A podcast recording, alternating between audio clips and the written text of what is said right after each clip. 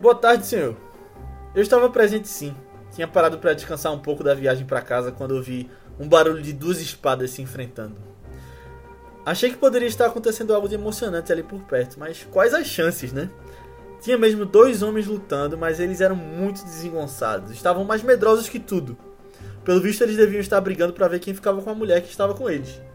Mas nem perceberam que enquanto eles estavam lá de bestas, ela fugiu.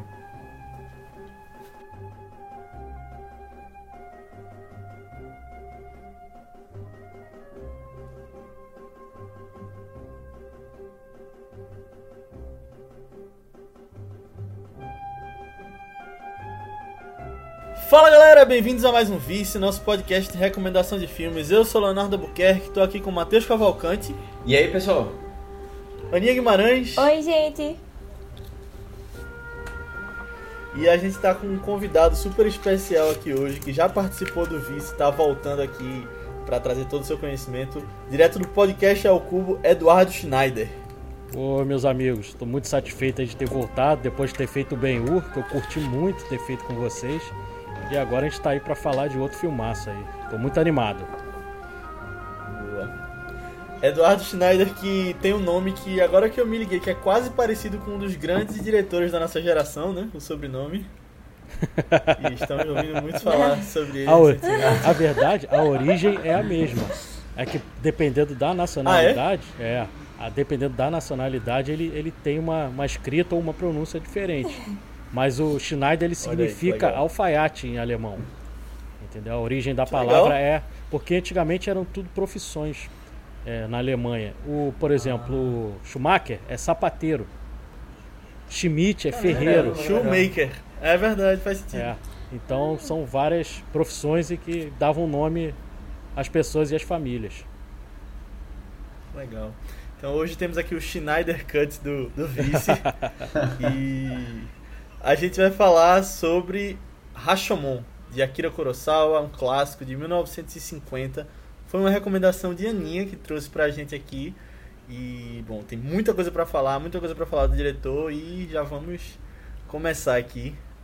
É, então, eu eu tava doido pra trazer Rashomon aqui já há um tempo. Porque desde que eu vi esse filme, é, eu fiquei muito apaixonada por ele e aí só tava é, sei lá, assim, esperando sentir que tava na hora de, ok, realmente trazer ele, trazer Kurosawa aqui. E foi até bom, porque agora eu parei pra assistir outros filmes e conhecer mais o diretor também. Mas é, eu acho que no último podcast da gente eu até já tinha comentado que Rashomon foi minha porta de entrada pro diretor, né, que é conhecido aí como um dos maiores diretores do cinema. E aí eu achei que foi uma porta de entrada tão legal que eu quis que fosse o primeiro filme que a gente fosse trazer é, dele aqui também. Tipo, eu acho que tanto pela história, pela influência dele no cinema japonês e tal, e pra Kurosawa também, é, e porque principalmente é o filme mais curto também. é, tem cada filme longo, longo e cansativo. E quando vem esses curtos, assim, que passa no instante e chega, é o um milagre. Eu acho que é mais gostoso você assistir também, sabe? É... Mas enfim, tô curiosa pra ver o que é que vocês acharam do filme, principalmente. É, eu acho que eu fiquei muito surpreso. Eu também não conhecia ainda os filmes dele. É aquele, aquela, aquela lista assim de que vocês tá lá pra você assistir sempre, tá nas suas listas e nunca, nunca botei pra frente. Mas eu fiquei muito surpreso com quão fácil foi assistir o filme, sabe? Porque eu, eu imaginava que ia ser um filme mais cansativo, mesmo sendo uma hora e meia mais ou menos. Mas assim, é, foi muito fácil e eu não sei, eu senti uma certa semelhança com as coisas que eu já estava acostumado a assistir.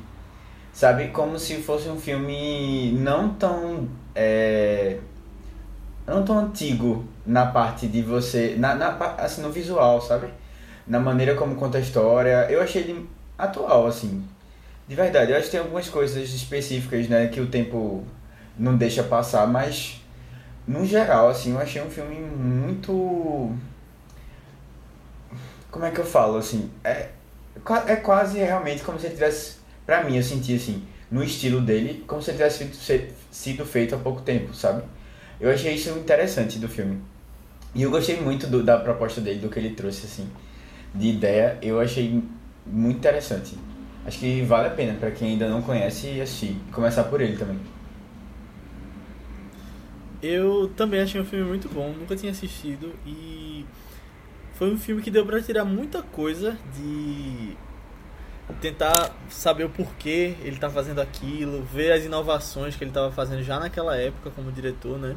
E eu gostei demais, achei uma indicação fantástica de Aninha pra gente falar aqui e que me fez conhecer muito mais do cinema japonês e do próprio Kurosawa, né? Então eu gostei bastante disso de ter tido a oportunidade também de ir atrás de coisas que eu estava devendo e, e ter conhecido isso me fez ter vontade de fazer uma coisa que eu também estou devendo, que é ter um jogo de videogame chamado ah. Ghost of Tsushima, que é de samurai que eu deixei passar no ano passado.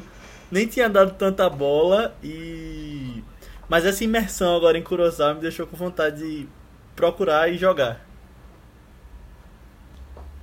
Ó, Aninha, vou só te dizer que você tá junto ali do. Acredito que todos vocês, gente, estão juntos ali de Robert Altman, que também foi o primeiro filme do Kurosawa que ele assistiu. Entendeu? O Robert Altman aí do Preta Porter, do Mesh, diretor aí bem famoso. Uhum. E ele ele gostava muito do, do Rashomon e do é, Trono Manchado de Sangue, eram os dois filmes favoritos dele. E ele, na época que ele viu o Rashomon, ele estava na faculdade ainda, então ele ficou muito empolgado de estar tá vendo o filme. Aí ele pegou a câmera dele e já quis filmar, não, vou filmar igual o Kurosawa. Ficou todo empolgado, né? E o Léo falou aí do, do jogo, realmente é, o jogo ele tem o modo Kurosawa, né? Que você joga ele todo em preto e branco. Então o jogo, eu cheguei a jogar esse jogo é. e o jogo é maravilhoso. E eu tenho quase certeza que vai ter uma continuação desse jogo, porque ele é baseado na invasão mongol ao Japão. E foram duas invasões.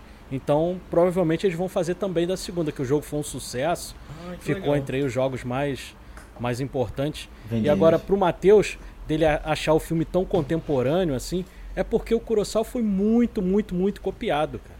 Então, dá essa é, impressão, é, como a gente vê, tá tendo a oportunidade de ver depois do, do de já ter visto um monte de filme. É o que acontece muito também com o Cidadão Kane. Eu lembro que vocês fizeram o cast, vocês chegaram a comentar sobre isso, que a gente olha e fala assim, pô, mas parece com alguma coisa que eu já vi.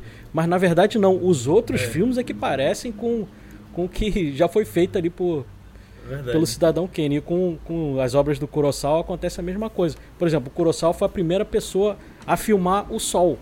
Ninguém filmava o Sol na, naquela época. Ele foi o primeiro a, a focalizar no Sol. Ele e fora várias é, inovações técnicas que ele, que ele implementou e que a gente vai falar aí durante o cast. Tem muita coisa legal. Edu, eu queria dizer que eu gostaria muito de estar junto com o Robert Altman, mas eu não disse aqui, mas na verdade eu vi Sete Samurai antes de ver esse, nessa minha maratona. Aí eu vou ficar distante dele nesse momento. É, o meu primeiro foi o, o Derzu Zalar. Foi o primeiro filme que eu vi. Ah, Na época eu vi com a minha irmã, que minha irmã era muito fã do, do Kurosawa. Foi o primeiro filme que ela me apresentou. E o Sonhos foi o único filme do Kurosawa que eu vi no cinema. Que ele lançou aí, aqui no Brasil, se eu não me engano, o filme é de 90, mas no Brasil só chegou em 91. E eu assisti numa daquelas salas mais culturais, eu assisti o Sonhos no cinema. Então, e é um filme muito visual, né? Então foi muito legal ter assistido no cinema. Porque ele, às vezes as pessoas podem até não curtir tanto os Sonhos por mas ele é muito mais visual do que uma, um, um roteiro ali. De, de, porque ele é, ele é, baseado nos sonhos do Kurosawa. Então é, é, uma coisa meio confusa mesmo, porque sonhos são confusos, né? É. Então ele, às vezes a pessoa uhum. olha assim, ela acha o filme meio confuso, porque realmente ele tem algumas coisas que não tem muito nexo, mas é porque é baseado nos sonhos do, do Kurosawa. E a Aninha deve ter gostado é. de ter visto o Scorsese lá no, no Sonhos, né? Ah, sim. Scorsese adorei. fazendo Van Gogh, porque aquilo é uma viagem, é, cara. Eu... Aquele capítulo eu... é uma viagem muito legal. E eles misturam as línguas também, né? Aquele mesmo é, capítulo. Isso. Na verdade, uhum. é, eu, Scorsese, adoro, eu adoro o Sonhos. Scorsese em Sonhos era a única razão de eu querer ver ele, basicamente. Porque antes eu não achava que ia ser muito minha vibe, não. E outro fato também interessante, o Sonhos, ele só foi produzido por conta do Steven Spielberg. Porque a Warner não queria produzir os sonhos. E o Spielberg bateu o pé, porque ele era muito fã do. Ele é muito fã do, do Kurosawa. Ele bateu o pé, ele, como tem um. Né, um cacife alto lá com a Warner, ele conseguiu que, que o filme fosse financiado e acabou saindo aí pela Warner. É, o Kurosawa trabalhou com muitas pessoas que eram fãs dele, né? Como o próprio Coppola também, que já produziu filmes do, é. do Kurosawa. Cara, mas to, só... To, toda essa leva de diretores que a gente acultua muito hoje, né? Que são os grandes diretores hoje. A base deles está aí, né? Uma das é. grandes bases. Assim, na verdade, acho que da indústria do cinema, realmente, como o Edu falou. Com certeza. Kurosawa.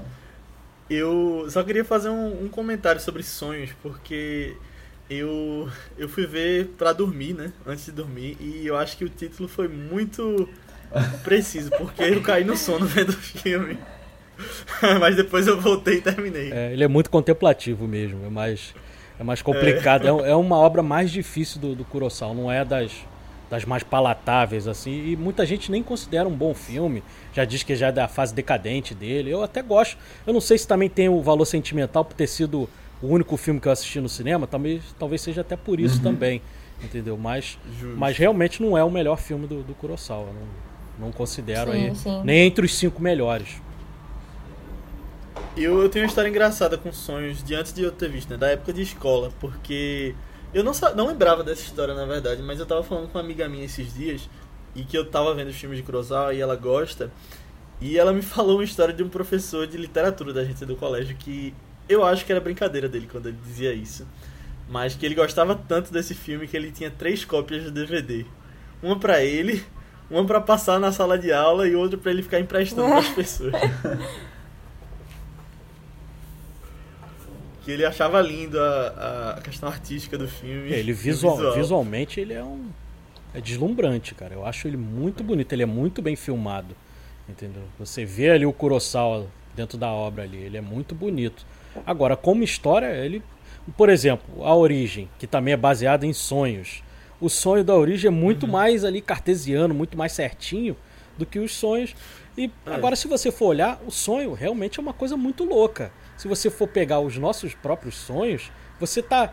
Por exemplo, você está sonhando, eu tô, tô dentro do cinema, aí eu pisco os olhos, eu, tô, eu vou andando, eu tô dentro da minha sala de aula do, é. do meu, do Sim, meu é. ensino fundamental, entendeu? Sonho é uma coisa muito louca. É um cara que trabalha. Um cara que trabalha muito bem com sonhos e, assim, diferente desse filme Sonhos do Kurosawa, que não tem uma história propriamente dita, mas que consegue criar uma história, é, uma narrativa, é o David Lynch.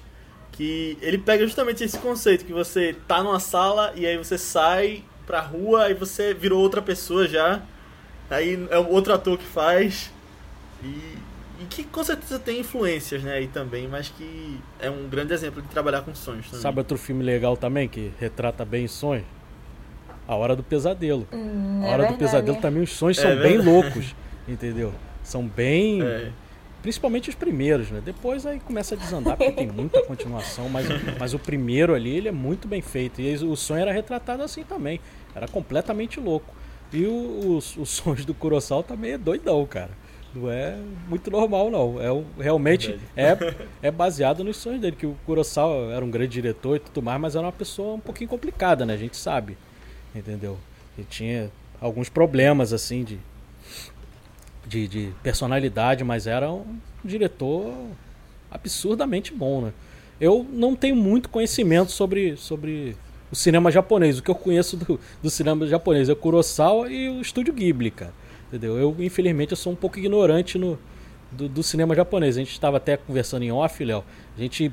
É, hoje em dia a gente tem mais acesso ao cinema coreano, né?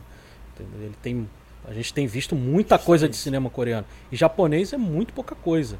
A gente fica mais preso às obras do Kurosawa. E quando mesmo. aparece é mais animação, né? Mesmo sem ser do estúdio Ghibli, mas de vez em quando alguma outra, sei lá, é comentário que pode ir pro Oscar, né? alguma coisa assim. Uhum. Eu tava dando uma estudada sobre o cinema japonês em si e eu tinha visto que eles fazem filmes desde o cinema mudo. Antes do Ocidente descobrir eles, já estava se fazendo. Já tinha uma indústria forte lá. E, e é impressionante que na década de 50, pela estabilidade política que estava acontecendo no Japão, eles chegaram a produzir cerca de 500 filmes por ano. E depois, com filmes estrangeiros chegando, foi um cinema que decaiu bastante em escala, mas que o, o Akira Kurosawa, né, com Rashomon, ele conseguiu levar, ele conseguiu exportar bem essa cultura, Até porque eu acredito que tem todo um conceito dele trazer histórias que se misturavam com um pouco de questões ocidentais também. Ele adaptou Shakespeare, Dostoiévski e que por isso pode ter ficado tão popular. Mas foi justamente com Rashomon que ele ganhou o Leão de Ouro em Veneza em 1951, que fez as pessoas olharem para o cinema é, japonês. Eu acho, eu acho muito interessante essa questão de Kurosawa e o cinema japonês. Porque é, tem alguns diretores japoneses que eu sou muito interessada em assistir filmes, mas eu fico meio com dó. Que nem o próprio Kurosawa ficava meio com dó de assistir logo, gastar, sabe? Mas, é, tem um meme que eu acho que é muito minha vibe, o Yasujiro Ozu. É, e ele, Mizoguchi e alguns outros faziam já antes de Kurosawa e eram muito cultuados lá, né? É, eu acho que o cinema japonês sempre teve meio que uma valorização interna muito grande lá. Eu acho que é, até o jeito como eles faziam o cinema mudo era diferente do resto do mundo também. Porque eles tinham uma pessoinha que ficava na sala, que ficava lendo e é, fazendo as falas, sabe? É, eles sempre foram isso, de ter uma cultura muito forte interna lá deles. E aí, é, quando veio Kurosawa com essa vibe mais ocidentalizada, aí eles meio que rejeitaram esses é, os filmes dele, né? E aí isso é uma pena e é um contraste muito grande, porque foi por causa dele também que o, o mundo passou a assistir cinema japonês também, né? É, fico com uma pena dele não ter sido mais abraçado no próprio país. É, o, o Kurosawa, inclusive, ele tinha um irmão, que ele era o caçula de oito irmãos, né? Ele tinha um irmão, que se eu não me engano era o quarto irmão, que ele trabalhava com cinema mudo. Ele fazia a narração dos filmes. Entendeu? E o que, que acabou acontecendo? Com, com, a chegada do, do cinema falado, parou de ter trabalho pro irmão dele. Ele entrou em depressão e se matou. O irmão do, do Kurosawa. Então aí você fica pensando, de repente, um fato desse tão trágico poderia fazer o Kurosawa odiar cinema, né? É. Você pode olhar assim e falar, poxa, eu não quero mais saber de cinema porque, poxa, meu irmão morreu por causa disso, mas não. Justamente aconteceu o contrário, né? Hum. Tu sabe se quando ele morreu, ele. Kurosawa já estava dirigindo filmes, ou se ele era mais novo? Não, ele não estava dirigindo filme, não. Porque ele é o, ah, ele é o caçula, né? Então, quando ele nasceu, os pais dele, ah, se eu não me engano, a mãe dele já tinha 40 anos, o pai já tinha 40 e poucos. Então, ele é o, é o caçula ali, que a gente chama aqui no Rio de Janeiro da raspa do tacho. é o último ali, o, o tempo entendeu? É o, é o último filho, os, os, irmãos são mais velhos, então ele era o, o caçulinha ali da turma. Então ele, nessa época, ainda não trabalhava com cinema, não. Teve um perigo aí, né? Porque se fossem irmãs, ele seria um lobisomem. Caçou depois de sete aí. Mas eu queria só fazer um adendo ao que Edu falou do cinema coreano, que a gente vê tanto hoje. É, é impressionante, né? O, o, quão, o quanto ele cresceu de um tempo pra cá e a gente vê muito da questão da. Eu acho que até que a gente já falou isso em alguns momentos lá atrás, nos podcasts de Parasita e, e de Invasão Zumbi. Mas a Coreia teve um investimento muito forte né, na questão cultural e a gente vê um desenvolvimento de filmes que estão sendo muito bem exportados, como foi o caso desse, desses dois que eu citei, na verdade. Parasita, que veio a ganhar o Oscar depois, e são filmes universais, né? Que você olha e poderiam estar se passando em qualquer lugar do mundo. Mas eu tava falando com o Edu antes, que ele falou que a gente deu uma conversada, e a gente vê até a questão cultural como um todo, até no K-pop, né? Que eu confesso que não tenho conhecimento muito grande, mas eu sei do fenômeno que é, é BTS, né? Aquelas bandas que, que o pessoal gosta. Uma coisa que a Aninha falou é, eu acho que o Japão tem essa, essa questão cultural essa, no geral, né? Não no cinema, acho que o cinema é um reflexo. Porque se você olhar direitinho, é uma cultura muito fechada, sempre foi muito fechada. É, e aí, assim. Mas isso não é necessariamente uma coisa ruim, né? acho que eles foram se protegendo. E tanto é que ainda hoje é uma cultura muito preservada, assim, né? Do, do eles ainda guardam muito das coisas que eles, é, que eles viviam há muito tempo atrás. E aí, assim, é, é aquela coisa, né? De, de se proteger das influências para tentar se preservar. E aí é, é compreensível, sabe? Você ver uma, uma, uma situação nesse ponto, assim, de um diretor que ele acaba é, indo fugindo um pouco dessa, né? Dessa, é, dessa linha, né? Que o pessoal curte lá. E aí não ser, realmente não ser muito bem visto, assim.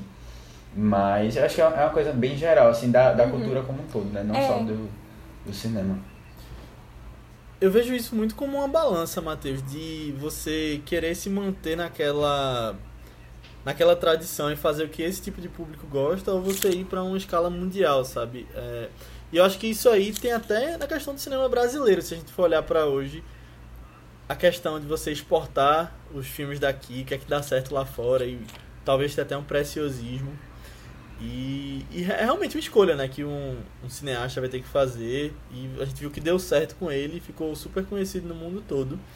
E aí eu, eu toco muito nessa questão da, da mistura que ele fazia, né, das questões ocidentais com orientais, porque você tem que entender uhum. o seu público. Você faz filmes para um determinado público, não é uma pessoa que você é, que o diretor ele ele tem um estudo do que aquele o público que ele está escolhendo vai querer assistir e ele trabalha em torno disso, muitas vezes. Não, é, não sei, eu, eu, eu vejo assim muito mais uma questão pessoal, sabe? Do que eu quero contar, sabe? Também. Eu acho que tem, tem um pouco disso do que o público quer assistir, eu acho que isso vem forte em, em mais em uns do que em outros. Mas acho que é, quando você pensa num diretor tão assim, único, eu acho que tem muito a ver com, com do que, que ele quer mostrar então, também, né? Ele quis falar o que o público ocidental, as histórias que o público ocidental se identificava. Então foi uma coisa que. Tipo, que encaixou, né? É, encaixou. É. Mas o interessante é que ele faz uma mescla assim que eu acho que é perfeita, cara. Por quê?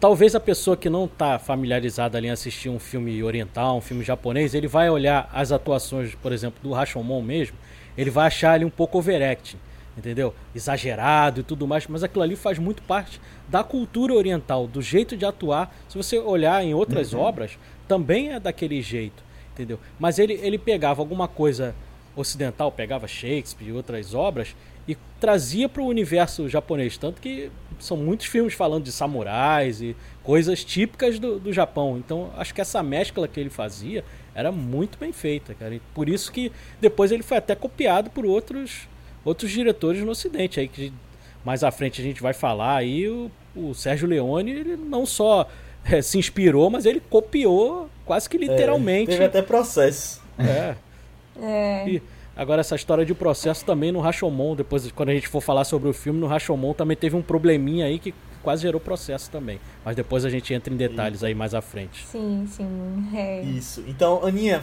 faz um resumo do que é Rashomon para quem ainda não assistiu, antes da gente entrar em É, a gente já falou um bocado, né? Eu acho que já fica bem claro, antes de mais nada, de que assista o filme. Assista o filme. É, vale muito a pena. É, até para você conhecer um pouco de, de cinema de outros países, né? E como a gente falou, Kurosawa é uma boa porta de entrada também para cinema japonês. E aí, se você gostar, você pode explorar mais também, né? Mas, é, enfim, o filme fala sobre é, um acontecimento específico com um samurai, a esposa dele, e um bandido que tava por ali fazendo nada e aí decidiu petelhar eles. E aí ele se apaixonou pela mulher logo de cara e é, quis matar o marido dela para ficar com ela, terminou estupro. Assim, na verdade, vai de cada versão, né? Se rolou ou não. Mas aí, enfim, a gente vê é, quatro versões desse mesmo acontecimento. Deles três e de um cortador de lenha. Opa! e de um lenhador.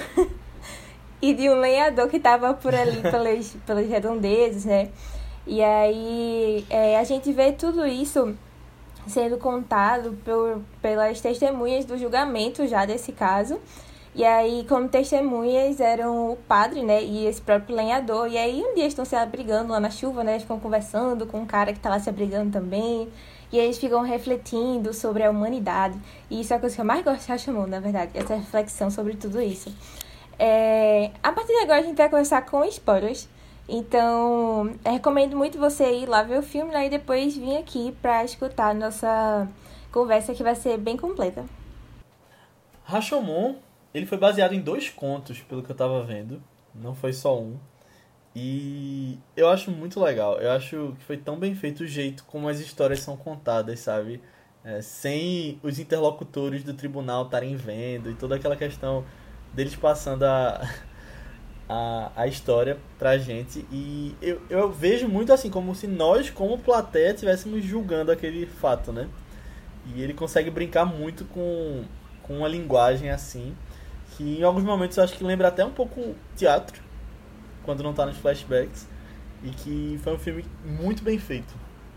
É, o interessante desse filme é que o roteirista dele, um dos roteiristas, o Shinobu Hashimoto, ele era um novato ainda quando, quando fez o roteiro do, do Rashomon. E é interessante que ele, ele não escrevia roteiros adaptados, ele só escrevia roteiros originais. E o, o cara que era o mentor dele falou: Cara, por que, que você não, não passa a escrever roteiros adaptados? Aí que ele foi pegar algumas obras para escrever e tal, aí caiu na mão dele o, o conto lá do. Pra, inspirado para fazer o Rashomon. E o nome do, do conto, o nome do, do filme, ele seria. O nome do, do filme ele seria Male Female. Entendeu? Não seria Rashomon. É, e aí ele, ele começou a escrever o roteiro. Aí esse cara que era o mentor do, do, do roteirista, ele faleceu. E na, na missa que teve de um ano do falecimento dele, ele foi apresentado ao Kurosawa, entendeu? E aí o Kurosawa foi apresentado e tudo mais. Aí, poxa, esse rapaz aqui escreve roteiros tal. Aí o, o, o Kurosawa ele tava mudando de estúdio na época. Aí ele falou, poxa, eu tô precisando mesmo de, de, de uns roteiros e tudo mais. Aí que foi cair na mão do, do, do Kurosawa. Então foi meio que. Se não fosse lá o mentor do, do roteirista, talvez esse filme nunca tivesse acontecido, entendeu? porque ele só escrevia Caramba. roteiros originais. Um dos primeiros roteiros adaptados que ele escreveu foi do Rashomon. Só que ele era muito pequeno o roteiro. Entendeu? Ele não tinha o tamanho que tem. Ele, eram poucas folhas. Aí quando o Kurosawa olhou, ele ligou pro, pro roteirista e falou: Olha só, eu gostei muito, mas ele é muito curto. Aí o Kurosawa foi mexer nesse roteiro e aí que gerou aí o, o Rashomon em 1950. Eu tava vendo que existe uma definição em dicionário de uma coisa chamada efeito Rashomon, que na verdade, eu não sei se já existia antes do filme ou é tipo Gaslight, que surgiu depois do filme. Que é uma expressão usada para descrever uma situação na qual não se pode saber o que de fato aconteceu. Uhum. Eu tô lendo a definição. Devido aos diferentes julgamentos das pessoas que a presenciaram, já que cada um interpreta o ocorrido de forma pessoal. E é justamente o porquê é, Não, mas é, o efeito né? Rashomon é em homenagem ao filme mesmo. É por causa da homenagem é. ao filme, é. Ah, certo. É, eu tava é tipo Gaslight, é tipo Gaslight mesmo. Eu acho massa isso, né? o cinema aí dando uns termos pra gente. Pois é. E o interessante é que como o filme é filmado todo na mata, entendeu? Nós que estamos vendo também o que está acontecendo ali, a gente não tem uma visão clara do que estão falando pra gente também. Então a gente fica Exato. mesmo mesmo ele contando ali a história, sendo verdade ou não, a gente não consegue enxergar o, realmente o que está acontecendo. Então, nós estamos ali quase também junto com os personagens né, né, nessa história.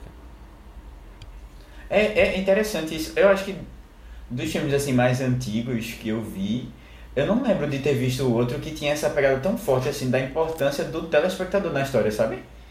É, é um dos primeiros assim que eu realmente parei e fiquei pensando, pô, você ali é tão importante quanto qualquer um na, que está ali na história. Na verdade, assim, você está julgando as coisas que estão acontecendo, você está em dúvida né, de quem está falando a verdade. É, as coisas são faladas para você, você em alguns momentos entra na cena praticamente, né? Ou é levado assim a, e, e sai. É, é, é, bem, bem, bem forte essa questão no filme, eu achei bem legal. É, e tem até a visão da história do próprio morto, né?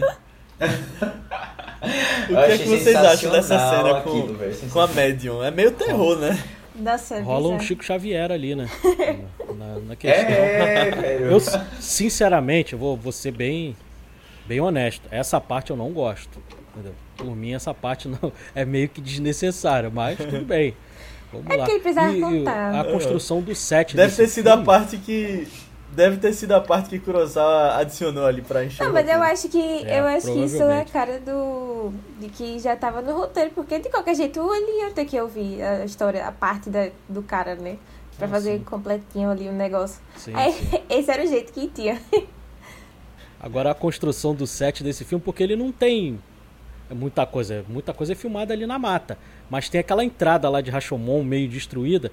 Aquilo ali deu um trabalho absurdo para fazer. É, quem trabalhou na, no filme, no, no, documentário que eu vi que tem no, no DVD da Versátil, ele, eles comentam que preferiam ter construído 10 sets a ter feito esse esse set de Rashomon, porque deu um trabalho absurdo. Caramba. É, primeiro que aqueles pilares eram muito altos, entendeu? Para construir aquela entrada ali da abandonada da cidade. E outra coisa, a chuva, que a chuva é um personagem do filme ali também, que ela tá caindo o tempo inteiro Sim. enquanto eles estão ali conversando. É, eles gastaram, se forte. não me engano, foram, foram cinco caminhões de bombeiros ali com água. Chegou a faltar água na redondeza, os moradores reclamaram ali onde era o estúdio de filmagem. Caramba. E aí tinha também a coisa do relâmpago, porque na, naquela época o relâmpago era feito com, com fio de cobre. Só que quando faz com fio de cobre, o alcance é, sei lá, de 3 metros. Não, não tem um alcance muito grande. E o Kurosawa, que queria filmar em planos abertos ali. Então teria que ser, sei lá, uma distância de 10 metros. Aí eles descobriram uma, uma inovação que era botar o. É, roçar o fio de cobre em frente a um espelho, que aí o alcance chegava aos 10 metros que o, que o Kurosawa queria. Então isso foi a primeira vez que foi feito. Entendeu? Não e sem Caramba, contar que, que sem contar que teve incêndio também no estúdio enquanto estava produzindo o é. filme. Aí uma, uma parte da película sumiu, tiveram que refazer e naquela época não tinha ajuste de som. Então tem uma parte do filme que se você reparar, uma fala lá do, do, do bandido, que não tá. Eu, eu já tinha reparado na outra vez que tinha visto que ela tá meio. Entendeu? O som tá ruim. Por quê? Porque foi refeito. Não, não é do, da gravação original. Eles refizeram aquela fala inteira, entendeu? Para poder encaixar no filme, porque essa parte da película tinha queimado durante o incêndio do, do estúdio ali durante, a, durante as e... filmagens. E nem restauraram aí esse, essa frase de é. Martin Scorsese lá com a fundação dele. Podia ter. Podia ter feito. É, mexido. É, é, na versão que eu assisti é, é restaurado, na verdade, né, em 2008. Pelo menos é que Não, mas é a mesma do DVD, com certeza. É, essa, essa é restaurada já também. Acho que devem ter mantido pra. por é. questões históricas. É. É, eu até cheguei a anotar aqui qual é a frase. É. Eu jamais tinha visto tamanha fúria em uma mulher. Foi a frase que, que tava. Ai, ai, muito bom. Que tava estranho aí. E teve um problema também com. Não sei se vocês repararam, tem uma partezinha lá do filme que tem. Parece que tá tocando o bolero de Ravel. Não sei se vocês repararam. Eu não reparei, não. É. E só que era tipo um plágio. Aí o, o, o estúdio que tinha os direitos sobre o Bolero de Ravel, ele foi em cima do, do da Daiei, né? Que era o estúdio do que foi filmado o, o Rashomon. E eles foram em cima e quase que o filme não saiu por causa disso, por causa da música. A, acabou que naqueles tempos era um pouco diferente, né? Acabou que não retiraram a música do filme, o filme saiu e, e não deu problema mesmo. nenhum, mas quase que deu problema. ficou por isso mesmo. Por causa, porque se você escutar, botar a música que toca no filme e o Bolero de Ravel, é muito parecido, cara. Não tem como dizer que, ah, não, foi, foi um acaso. Foi inspirado totalmente no Bolero de Ravel ali, nessa parte, cara. Olha aí, o plágio rolando de todos os lados né, durante a carreira de Kurosawa. É, quando tu falou da chuva, foi uma das coisas que eu anotei aqui, porque eu, eu ia pesquisar, mas também que tu trouxe isso. É, esse DVD deve ser muito bom mesmo, de, de extras. Mas assim, é, foi uma das coisas que mais me impressionou, porque se você olhar direitinho, é, uma das coisas que eu fico sempre buscando para ver se a chuva é falsa ou verdadeira, é se o céu tá claro. Que assim, não tem como você ter uma chuva com uma tempestade imensa daquela e o céu tá claro. E assim, dá pra ver mesmo preto e branco, você consegue perceber que tá um pouco claro assim, atrás. Aí eu fiquei olhando assim, como era muito aberto. E era uma chuva muito forte, eu fiquei, pô, caramba, como é que eles conseguiram fazer isso? E assim, é, são várias cenas é. com a mesma situação, assim, né? E realmente pareceu ser uma coisa muito impressionante pra época mesmo. Não é à toa que acabou a água ali do, da região, né? Da cidade, né? Eles, eles gastaram. É. Eles gastaram Coitada da galera, velho. E o filme também teve um problema de relacionamento do, do assistente de direção, cara, com o Kurosawa, o assistente de direção, o Taikato, que eles trabalharam juntos, eles são contemporâneos de, de cinema. Então eles chegaram já a trabalhar juntos. O, o Taikato já chegou a ser chefe do, do Kurosawa, ele já chegou a ser assistente. Uhum. Então eles tinham meio que uma rivalidade, porque como eles são contemporâneos e o Kurosawa querendo mandar nele, ele não aceitava, né? Poxa, né? Uhum. Pô, nós somos aí colegas já de tanto tempo, tá querendo mandar em mim. Aí para evitar que tivesse briga toda hora no set, o Kurosawa botou o Taikato para fazer só o, o, a direção do trailer do filme. Entendeu? Que aí ele ficava Caramba. lá isolado, entendeu? Fazendo, fazendo o trailer e não enchia o saco, entendeu? Porque o Kurosawa também era meio difícil de, de, lidar, cara. Porque como todo gênio, né? Eles são meio né, egocêntricos, assim. Eles se acham muito melhores do que qualquer um. E teve é, esse ele problema. Ele não se acha, ele sabe, né? Sim, por aí. Ele era muito perfeccionista, né? E eu tava vendo que muitos diziam que ele era o maior crítico dele mesmo. Sempre buscando a perfeição e sempre tentando evoluir no próximo filme. No caso, fazer melhor que o anterior. E eu tava vendo também que ele estudou para ser pintor. E eu acho que a gente pode ver referências disso ao longo da carreira dele, mas tem muito disso, né? Da questão é, da pintura mesmo, do que ele tenta colocar ali, aquela questão dos detalhezinhos, de, dessa perfeição nos detalhes. Uhum. É, eu nunca cheguei a ver, mas o que comentam é que os storyboards do, do Kurosawa eram obras de arte, cara. Justamente por ele ter essa, esse dom aí para pintura, os storyboards eram sensacionais. Com certeza isso deve ter em algum museu no Japão, entendeu? Deve ter guardado alguma coisa porque devia ser mesmo muito bonito. Deve ter no Japão e deve ter em Hollywood, alguma coisa. É, da história do cinema. É, com certeza. Então, o Rashomon foi uma, uma das 16 colaborações de Akira Kurosawa com o ator Toshiro Mifune, né? Agora, se você for olhar, não é só o Toshiro Mifune que, que trabalha muito com, com o Kurosawa, não. O Takashi Shimura, que faz o linhador, também aparece em diversos filmes também, cara. Sim. Você for olhar, em diversos filmes ele também está lá participando. Então, digamos assim que esse trio aí a gente vai ver em muito filme do Kurosawa. Mas é. o Toshiro Mifune, ele, ele participou demais, que são 16, né? E esse, se eu não me engano, ele fez mais de 130 filmes na carreira. É um, ele era considerado no Japão o Marlon Brando. É, era o Marlon Brando do japonês, entendeu? Caramba, ele era, genial. Ele, ele, era muito conceituado no, no Japão. E ele ia ser o. Darth Vader? Então, ah. Eu ia falar o Pet Morita, não. Não, ele ia ser o Sr. Miyagi de é, Karate Kid. ele fez teste e tudo. Cara, essa aí eu não sabia não. Fez teste e tudo. Eu não sabia dessa não. Ele Foi interessante. fez teste e acabou indo pro Pet Morita.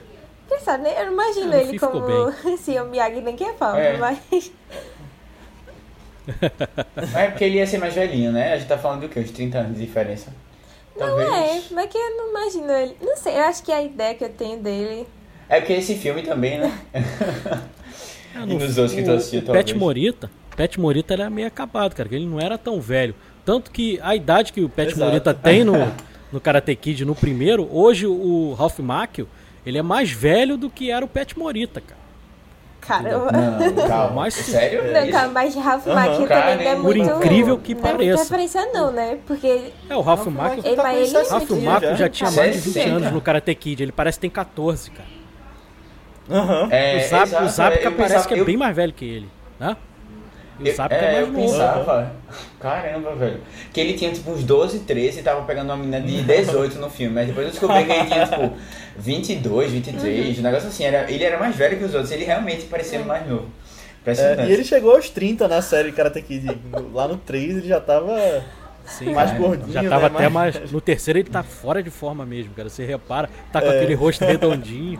O terceiro, eu, eu, eu gosto é. muito do, do Karate Kid, mas o terceiro, vamos combinar que é meio uma bomba, né? Não é, não é grandes coisas não, né? Mas é engraçado que, engraçado que o Karate Kid é o mesmo diretor do Rock, né? Do Rock Balboa. Uhum. Sim, sim. Uhum. Sim, experiência aí com é. muitas. É. É, a gente tá com podcast semana passada, foi isso? Ou foi semana retrasada que a gente. Duas semanas atrás. Duas semanas atrás que a gente lançou. É, Quem quiser ouvir. Então se convidados. É, agora, sobre esses dois atores, só queria falar. Foi o primeiro filme que eu vi de Kurosawa, né? Mas eu já tinha visto é, posters dos outros filmes, aí a maioria deles tem. Quer dizer, grande parte deles, né? Tem é, o Toshiro na cara. Aí eu já reconheci ele assim, tipo, ah, aquele cara das capas dos outros filmes do cara. É, mas o, o Takashi, eu não reconheci ele quando eu fui ver os outros filmes. E pra mim, a referência dele é o, o mestre dos sete samurais, que é mais, tipo, o líder de todos, assim, sabe? E aí foi logo. Os Sete Samurais foi o segundo filme dele que eu assisti logo. E eu criei um carinho muito grande com os samurais, muito grande. Me envolvi muito com eles. E aí é, eu passei, quando eu fui rever Rashomon, eu vi que era ele lá, eu já vi ele com outros olhos também. Apesar de já conhecer a história do lenhador e saber que ele é um personagem muito legal, porque já gostava dele. É, gostei mais ainda agora com ele. E aí eu fiquei com mais vontade ainda de ver um filme que ele protagoniza e não tem o, Toshi, o, o Toshiro, que é o Viver, né? Logo esse filme eu acho que eu tenho que assistir quando tiver bem na vibe, porque eu tenho a impressão que vai me dar uma crise existencial, sabe? Aí eu tô. é, tá eu tenho que estar realmente né? aberta nesse momento da vida, assim, sabe? Mas é um que eu tenho muita vontade de ver dele. Vocês chegaram. Vocês chegaram a assistir os Sete Homens em Destino? Will Briner, Sim, eu. Hélio eu Wallace, que fez o, sim. o feio lá do, do Três Homens em Conflito. É, é um e filme tem massa. Charles Bronson também. Charles Bronson. E o Briner do, dos Eu- Dez Eu Mandamentos. gostei, achei um clássico dos faroestes ali. E eu vi também o novo, né? Eu já tinha visto, na verdade, o, o recente que não é legal, que é com Chris Pratt, Não. Denzel O novo eu Washington. não vi, não. Achei muito. Agora o. É, achei Não perdi fraquinho. meu tempo, não. Mas eu gostei, gostei desse do antigo. E é uma série de filmes, né? São quatro Sete Homens de Destino, na verdade. Mas o primeirão que é o clássico. E é engraçado que você vê justamente essa influência do, do Kurosawa, né? Era dos Sete Samurai aqui e do Yojimbo, né? Que faz parte dessa parceria de longa data do- com o Toshiro Mifune. Que se tornou o Homem Sem Nome do Foi. Clint Eastwood também, né? extraoficialmente a princípio, mas que depois está lá como créditos do roteiro Akira Tem Kurosawa. que tá, né? Realmente. Outro fato também interessante da vida do Kurosawa é que, ao contrário aí de um diretor chamado Elia Kazan, que é considerado um dedo duro né, dentro de Hollywood, na época lá do macartismo, o... isso também aconteceu no cinema japonês. Também começaram a caçar os comunistas dentro do cinema japonês. E um dos, dos- das pessoas que trabalhavam com. Uma das pessoas que trabalhavam com, com o Kurosawa no Rashomon, ele ficou desempregado por causa disso. E o que, que o Kurosawa fazia com ele? Ele pegava os roteiros desse desse cara que foi afastado e ele lançava como se fosse dele, só que o dinheiro que ele recebia, ele passava para esse roteirista, Ah. Para o cara continuar Ah, sobrevivendo. Então, ao contrário do Elia Kazan, que eu adoro como diretor, como só como diretor, ele é diretor do Sindicato de Ladrões, que é, é um dos meus filmes favoritos aí com Marlon Brando, com com Rod Steiger, um filmaço. E mas como pessoa, tanto que não sei se vocês não, vocês não se recordam porque, porque eu sou mais velho, né?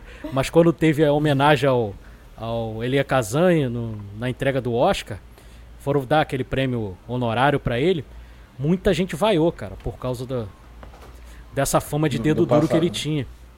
Entendeu? Você via ali uns três ou quatro aplaudindo e muita gente vaiando. Foi constrangedor. Depois, se vocês quiserem pesquisar no YouTube, tem lá no, no perfil oficial do Oscar, tem essa entrega aí desse prêmio honorário pro Elia Kazan e foi bem constrangedor, porque porque ele é- era muito mal visto em Hollywood por causa dessa, dessa época aí do macartismo.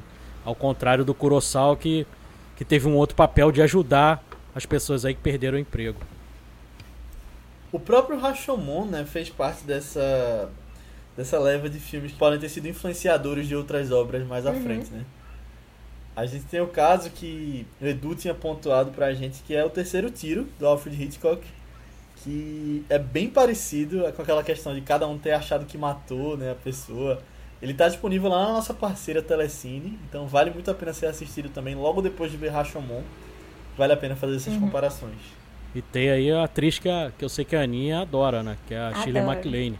Inclusive lá, lá no nosso podcast a gente gravou um programa Bem sobre o- novinha. a gente gravou um programa sobre o, é, o catálogo do Telecine também com os filmes ganhadores de Oscar que tem no, no catálogo do Telecine. Aí a gente falou um dos filmes que eu escolhi foi o Se meu apartamento falasse, que também tem a Shirley MacLaine aí do, do Billy Wilder. É um filmaço também. Tem. E tem lá no catálogo do É um dos meus filmes Telecine. favoritos. Algum dia eu quero trazer aqui também. Já se preparem, audiência. Sim, Billy Wilder, Billy É. Wilder é sensacional. Eu É, mais a uma gente vez, tá devendo trazer Billy Wilder aqui. mais uma vez eu falo, o dia que vocês fizerem depois de horas, eu Sim. já estou convidado. Eu não aceito Já falei isso no não episódio do Ben-Hur. Eu não aceito não participar. Não, mas aí Porque o Depois de é Horas muito legal, é... muito legal. É um filme subestimado do, é. do Scorsese, né? Porque quase ninguém comenta, entendeu? E é um dos meus favoritos, Também, cara. É uma comédia maravilhosa ali. Muito bom.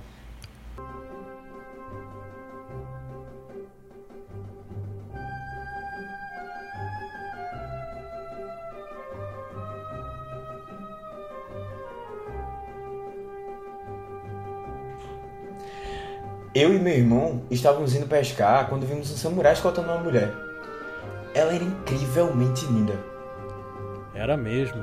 Mas o cara do lado dela parecia bem protetor.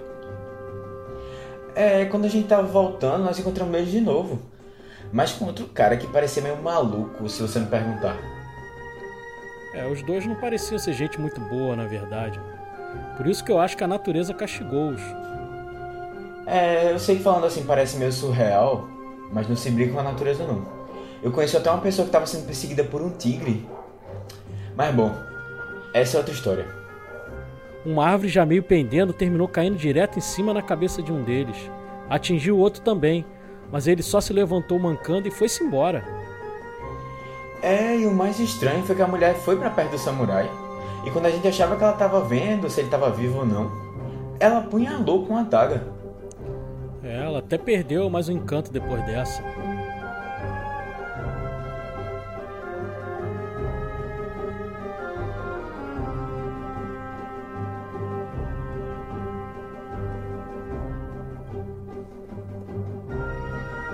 o Rashomon, ele me lembrou também um outro filme que com certeza pegou a inspiração dele, mas que assim, não chega aos pés desses dois que a gente citou, nem dele nem do terceiro tiro, que é um filme com Dennis Quaid de 2005 chamado Ponto de Vista, um filme de ação que você vê vários pontos de vista de um atentado terrorista.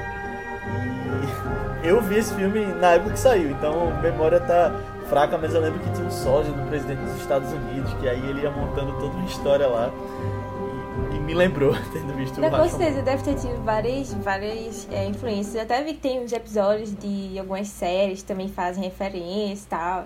Tem o de The Newsroom, aquela série da HBO que é mais jornalística também. Tem vários. E eu acho maravilhoso, eu adoro esses episódios assim também.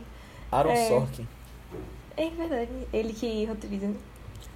E a, e a gente não pode esquecer de mencionar o George Lucas, né? Sim, sim. George claro. Lucas ele é claramente inspirado fã. ali e propositalmente, porque ele é, ele é muito fã do, do Kurosawa, entendeu? Ele referencia, ele reverencia até também, porque ele gosta muito também do, sim, das sim. obras do Kurosawa e vale a gente também uhum. mencionar. Tanto que é, a Verdade. versão que eu vi do Fortaleza Escondida veio, que é a maior, é uma das maiores influências para Star Wars, né? Quem não sabe. Outro filme dele também que eu acho muito bom, que vale a pena é uma pegada mais aventura, mais comercial, assim, sabe? Aí também é bom se você tá muito familiarizado, né? É um filme legal assistir. E a versão que eu assisti desse filme vem até com um extra bônus, assim, com o próprio George Lucas falando da influência de Star Wars nos é, droids lá. É muito legal, muito legal ver. É. O conceito de Jedi é o conceito de samurai, né? Se você for a fundo. É... Sim, sim. E tem até um, um episódio do Clone Wars que é dedicado ao Kurosawa, que ele refaz ali a história dos Sete Samurai também. Rapidinho, é... nos 20 minutos. que é, é dedicado a ele. E que também a gente já viu essa história no Vida de Inseto, Sim, né? Da Pixar. É. Que é justamente isso. Mas, é, falando em Samurai e Jedi, eu lembro que na época que a a Disney comprou a Lucasfilm teve uma história também que, que depois eu acho que foi desmentida e não foi pra frente, que era de Zack Snyder, o diretor que a gente citou aqui no início, que ele queria fazer um, uma história baseada em Sete Samurai com Jedi. E aí depois ele continuou lá na DC e não foi pra frente, mas eu acho que seria interessante também. Sim, eu, eu gostaria de ver. Apesar do pessoal aí não gostar do, do Zack Snyder, o Zack Snyder é um diretor muito divisivo, mas eu gostaria de ver.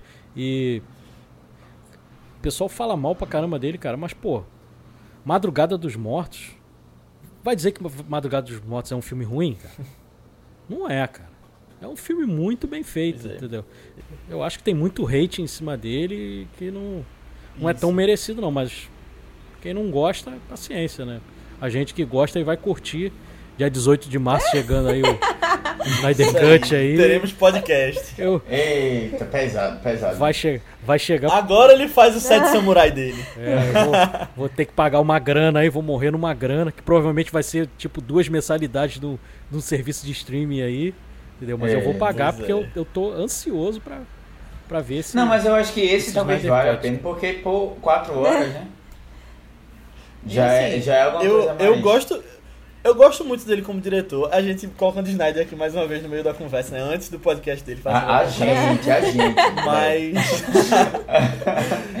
Mas assim. Ele claramente não é um, um diretor. Uh, assim. Classe A de ar, questão artística. Sim, sim, concordo. Mas ele faz bons filmes. Ele faz filmes que são muito divertidos, que são bons de assistir, que são bem feitos. Ele tem o estilo dele. E ele leva tanta porrada de alguns haters, como o Edu falou, que dá mais vontade de gostar e falar bem, só pra deixar essa galera calada. Olha, o, o grande problema que a gente vive no, no nosso mundo de hoje é que não existe um meio termo. Ou é maravilhoso ou é horrível. Pois é. Aí o Zack Exato. Snyder tá ali nesse meio, cara. Ele não é nem o, um Steven Spielberg, não é um Coppola, mas ele também não é o pior diretor do mundo, entendeu? Ele tá ali no meio. Entendeu? Ele tem filmes muito legais, uhum. tem filmes ruins, entendeu? Mas Exato. é um diretor que está ali no meio. Ele é bom, ele não é maravilhoso nem é horrível. E as pessoas hoje em dia têm muita dificuldade de, de aceitar o bom. É um filme nota 6, nota 7, entendeu? Que vai te divertir, vai pois ser é. legal. E as pessoas não, ou, é, ou vai ser nota 10 ou é nota 0. Não uhum. é assim que a gente vive, né?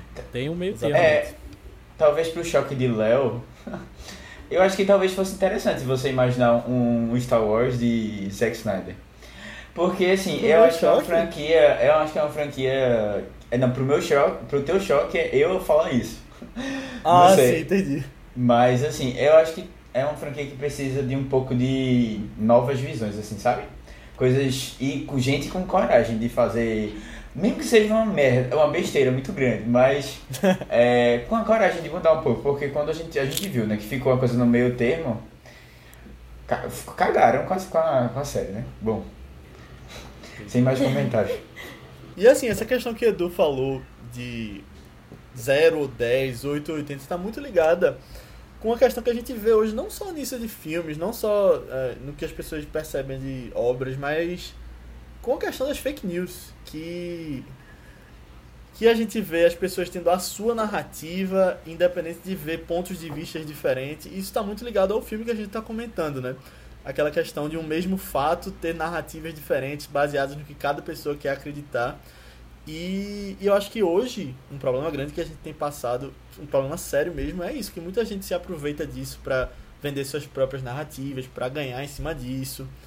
E isso está muito ligado ao Rashomon que a gente estava comentando uhum. aqui. É. Que a gente está comentando aqui. Ah, o efeito Rashomon também, ó.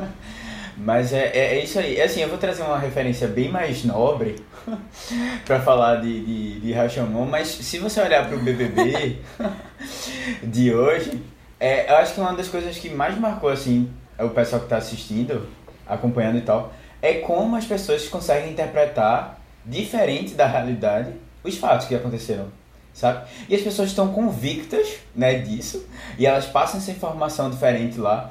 E assim, às vezes nem é uma questão de, de mentir necessariamente, mas é muito de, de como a gente vê a nossa percepção das coisas, nossas experiências vão levando a percepções diferentes. E aí é engraçado que você vê no filme é, um, uma pessoa que viu é, que, que tá passando por uma situação e aí ela luta muito bem. É incrível como é o lutador tal. Foi uma luta incrível, épica. E aí vem a visão de outra pessoa que tá ali fora e vê aquilo ali e vê que, que, que bosta. Eram dois caras que não sabiam nem lutar, estavam com medo, sem coragem nenhuma de, de ir em cima um do outro, sabe? E é, é, é, é interessante ver essa, essa, esse jogo que tem, assim, essa, essa, essa dúvida, né? Essa divisão, uhum. assim, pela interpretação das pessoas. É que a gente tá comentando sobre temas, né? Tipo, que o filme aborda um pouco. E eu acho interessante que uma, uma, outra, uma outra questão assim, que, é, que é comentada no filme que eu achei muito atual é que na verdade assim é uma coisa que ainda continua né, na nossa herança aqui, que é como os homens eles tratam a mulher, a mulher especificamente no filme. E se você olhar direitinho, é aquela visão assim bem machista, é, que querendo ou não era é muito cultural. E aí você vê isso é um traço forte assim na cultura do Japão, isso também parecia ser muito forte. E é uma coisa específica é que ela ela em alguns momentos parece que ela foi abusado, né? É, e dá uma ideia até que talvez ela tenha sido estuprada, não sei, no, no meio da, da situação lá. E o marido dela, em, em certo momento, chega a culpar, né? Ela pela situação que está acontecendo lá. E aí a gente vê ainda pessoas com essa, essa tipo de visão hoje em dia, né? Culpando. E assim, ela se torna tipo, uma pessoa impura, né? E agora ele não quer mais nada com ela porque ela, ela fez uma besteira muito grande ali de ter se, se atirado no cara, ou, ou na visão dele, né? Isso aconteceu. Eu acho, achei legal ele ter, ter abordado um pouco disso. Uhum. Na verdade, eu só queria, só queria trazer assim, da primeira vez que eu vi o filme, é, foi ver comentários depois da pessoa, das pessoas, né, que acharam. E teve uma menina que falou, revoltada, que tinha odiado o filme por causa da representação da mulher e não sei o que. E esse filme é muito machista e não sei o que. Aí eu fiquei, amada, calma aí. Tu assistiu calma aí, calma aí, pô. Chocada. Mas eu acho que foi muito uma visão de crítica, assim. Eu, eu, eu, eu senti isso, sabe, também. forte. Ele tava ali mostrando pra, pra apontar uns problemas ali. E o filme é fruto da sua época, é um filme de 1950. E uhum. re, que retrata uma época mais antiga é. ainda, sei lá, século XI. Entendeu? Uma coisa bem arcaica. Isso. Que a mulher era, entendeu? era totalmente desconsiderada em relação ao homem. Hoje em dia você ainda vê isso, mulher ganhando menos do que homem, fazendo o mesmo o mesmo serviço, é. entendeu? Mulher não sendo contratada porque engravida. Entendeu? Imagina num filme de 1950. Entendeu? E tinha aquele costume uhum. mesmo, que quando a mulher era violentada, ela tipo. Era como se ela tivesse pego peste, entendeu? Ela era. O marido não queria mais saber dela porque ela estava impura. Entendeu? E como bem Léo falou ali no começo também, é, como os, os, juízes não aparecem, né? O juiz não aparece no, no julgamento é, é para nós avaliarmos essas situações é. também do que aconteceu ali no filme das histórias que foram contadas. Uhum. É, eu, tu lembrou agora, Edu, uma coisa interessante que eu achei do filme, que eu fiquei na dúvida. Quando eles falaram que, é, que tinham ido pro. É tipo um juizado, né? Sei lá, alguma coisa assim. E eu fiquei pensando, como é que eles vão retratar isso? Como é que isso deve, devia ser, sabe, na época? Eu achei muito interessante, que era, tipo, né, uma coisa meio aberta, assim. O, duas pessoas lá atrás e uma pessoa ali. E eu não sei se era assim mesmo. Não sei se a gente chegou a fazer um estudo, assim, pra retratar isso. Mas eu achei bem interessante que tinha esse tipo de, é, de organização, assim, né? De alguém estar tá lá julgando, né, os fatos. E ser daquele jeito específico ali. Eu achei bem legal. Uhum. É, era mais ou menos daquele jeito ali mesmo. Porque não existia um tribunal, como, como a gente conhece uhum. um tribunal hoje. Uma toga, uma, entendeu? Um, um, um local específico que a pessoa vai lá para ser julgada. Era uma coisa, de repente, os mais sábios daquela, daquela aldeia ou daquela tribo ali, do, daquela cidade, que faziam o julgamento, entendeu? Os mais, mais sábios, mais velhos, e que faziam é, o julgamento. Sentido. Não existia um um juiz específico que nem a gente conhece hoje. Por isso que era uhum. naquele campo aberto, que na verdade eles só estavam ali decidindo o que ia acontecer, mas não existia uma lei. Ó, você vai ser condenado pelo Código Penal tal, porque isso não existia naquela época, né? Então era uma coisa mais de resolver ali entre a, a população mesmo daquela região. Por isso que é retratado naquele. É, por isso que é retratado naquele plano aberto. E também não tinha engenheiro também. Faculdade de engenharia também não, é. apesar da, da engenharia sempre existia, né? Por isso, por isso que deu, deu erro ali na, na placa. É, por isso que caiu, né? Caindo. É, mas eu só, eu só queria comentar também, a gente tava falando é, das, das mulheres, personagens femininas dessa época e tal. É, até tinha comentado com o Edu já. Eu acho que a personagem feminina que eu mais gostei assim, do filme dele, que eu acho que, sei lá, gostei da representação, eu acho que é, concorda mais com o que a gente tem ideia de mulher forte e tal hoje em dia é a princesa do Fortaleza Escondida, justamente, né? Um filme de aventura e tal, mas ela é muito realmente, tipo, sim, sim, aquela concordo. personagem que é forte e tem os ideais muito lá. Na cabeça dela. E ela é aquela pessoa que vai lá e luta para que a mulher se levante também e ajuda ela, sabe? Sem querer algo em troca, pensando no bem dos outros. É, ela é um personagem muito legal. Eu acho que eu gostei bem mais do filme depois que eu, a gente começou a conhecer mais ela também, sabe?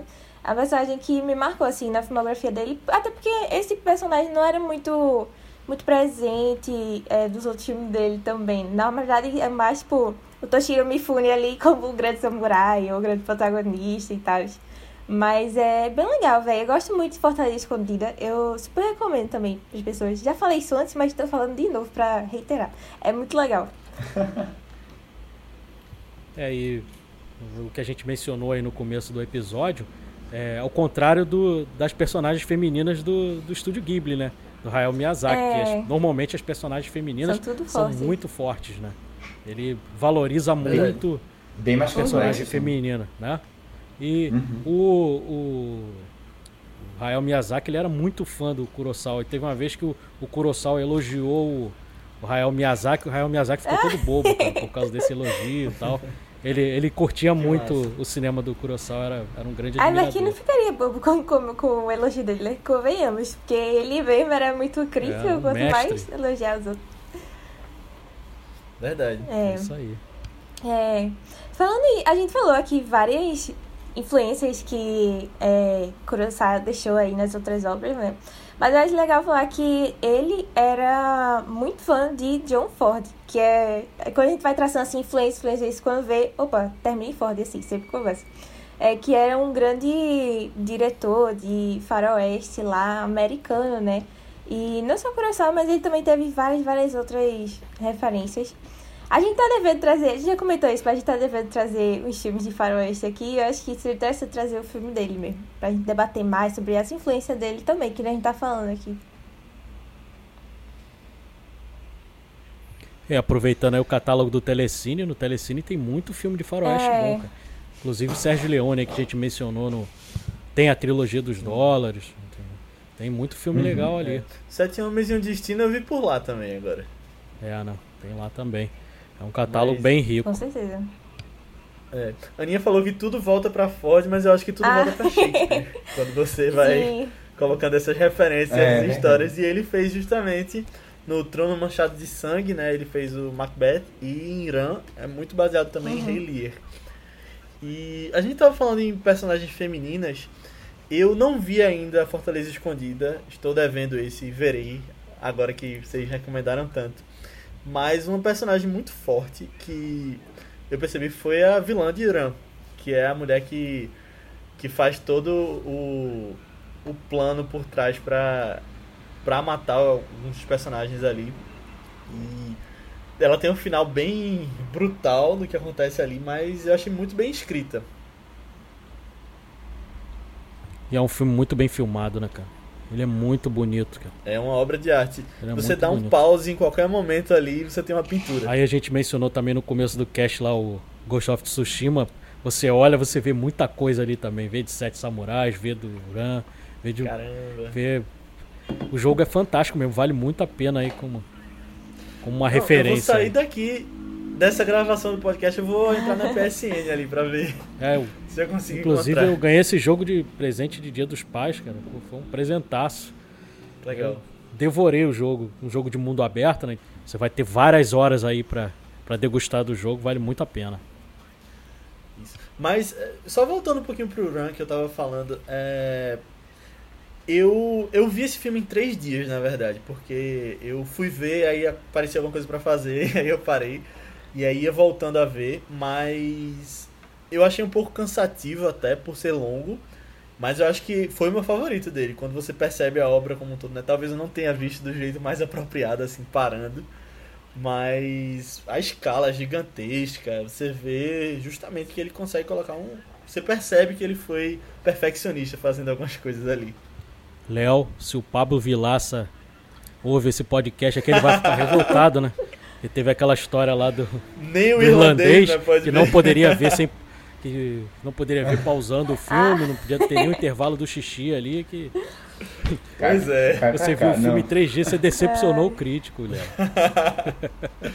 Verdade, peço desculpas ao Pablo aí que tá ouvindo.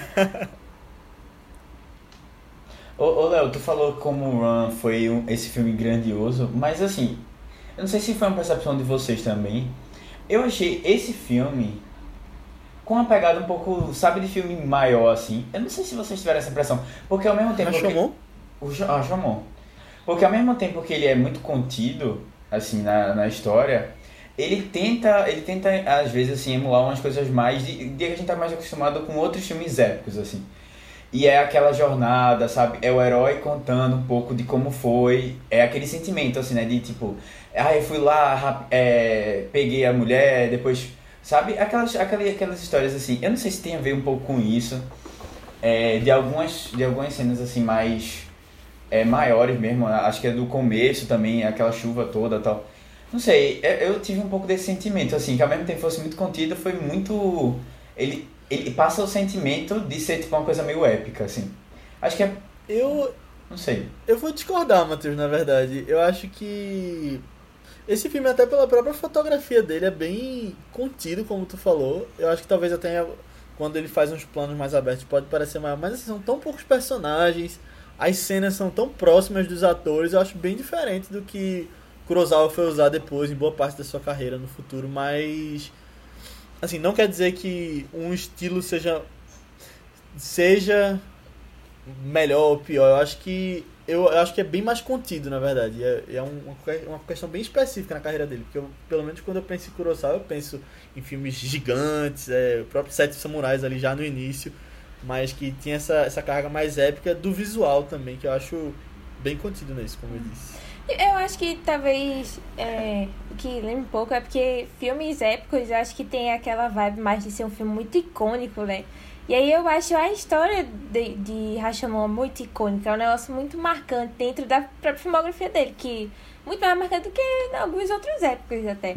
E é, não sei, talvez mais nesse sentido, mas é pouco diferente, né? Eu não sei, agora, agora que vocês comentando, talvez assim, a parte de é, como cada um é, vai contando a sua história é. de uma maneira grandiosa, sabe? E que ele é um personagem muito importante. E esse, é, acho que foi nesse, mais ah. nesse momento assim, porque realmente são, quando a gente fala de época, é aquele grande drama, né? De toda uma história. É o Senhor assim, dos Anéis, é. é. Não, e assim, é, exato, mas apesar da história ser curtinha, né? Do, do acontecimento em si ele ser curtinho, sei lá, cada um conta a história em, em 15 minutos é, você tem, tipo, é um grande arco, né, da história do, da, do próprio personagem, assim, se desenvolvendo, e aí ele tá lá, ele faz uma grande ação, sabe, ou ele sofre alguma coisa, assim, e tudo é muito intenso, assim, acho que, acho que é mais nesse sentido, assim, talvez que passou esse sentimento. É.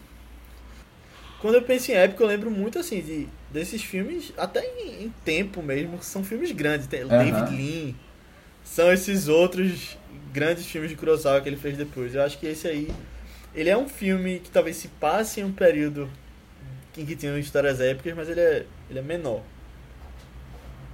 Sim, é um filme mais calcado em atuações mesmo, não tem tantos planos abertos como, como o Irã, por exemplo, entendeu? Que é num estilo mais assim, Lawrence da Arábia, que são planos Isso. maiores, no próprio Ben-Hur, que a gente já falou, entendeu? É um filme mais calcado em atuações. É interessante que o filme termina e a verdade fica por nossa conta, né? Porque a gente não sabe o que realmente aconteceu. Cada um contou a sua história e nós que somos os juízes é que vamos tirar nossas conclusões. É. Parece uma peça mesmo. Como, como, eu tinha dito já na minha introdução. Eu acho que podia muito bem ser uma peça. Inter... Ali, Interessante que tá na moda, né? Filmes teatrais, né? A gente teve peça, Uma Noite é. em Miami, teve A Voz Suprema do Blues, entendeu? Cada um de um Esse jeito. Entendeu? É. E, e Vai é. lançar o Meu Pai também, com Anthony isso, Hopkins, isso. que é uma peça. Isso. E cada um de um assim, jeito, né? É, que mais dramático é. mesmo, que puxa mais a atuação forte, né? Mais. um pouco mais exagerada. Assim, não uma, uma coisa necessariamente ruim, mas. Uhum. Tem esses pontos, assim. É. E a gente falou dessa distinção da questão da fotografia né, no filme. É, eu acho que ele consegue contar muito bem a história com o jeito com que o filme é fotografado aqui.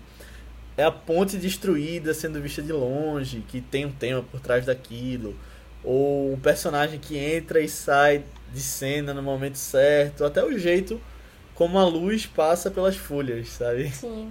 Eu acho que é muito bem feito. É interessante, lembra muito filmes de guerra também, cara. Você lembra aí muito Platum, que você não consegue ver realmente o que está acontecendo ali. É.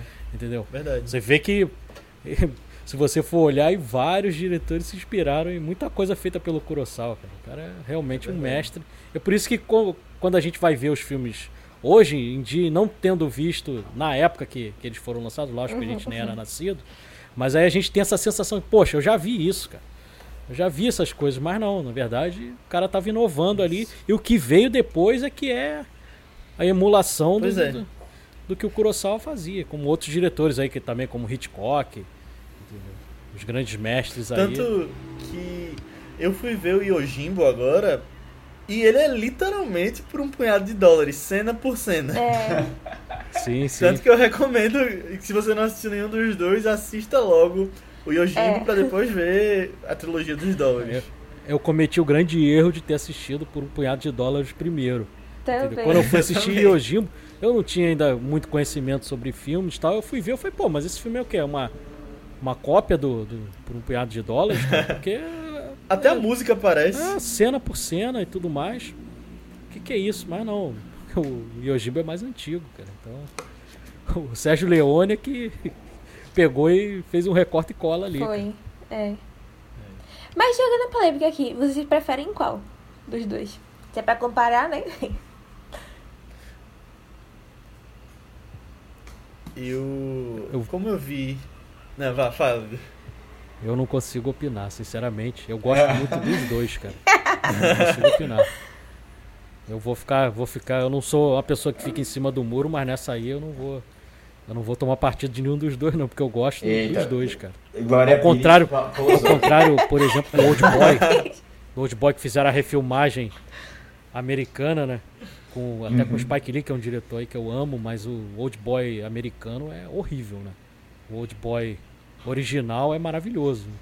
Mas nesse caso não, eu gosto. Apesar de ser um recorte e cola aí, eu, eu acho maravilhoso os dois filmes. É. E, e, não é para dizer que não se deve fazer refilmagens, né? Porque você tem refilmagens que deram muito mais certo que o original, como Bravura Indômita.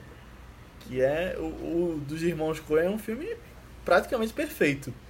E o do é, John Wayne lá atrás eu, eu acho mais fraco. É, e o, a única diferença é que o tapa-olho tá no, em olhos diferentes. Os dois é filmes. É verdade. Estão em olhos diferentes. Fica aí o, a curiosidade.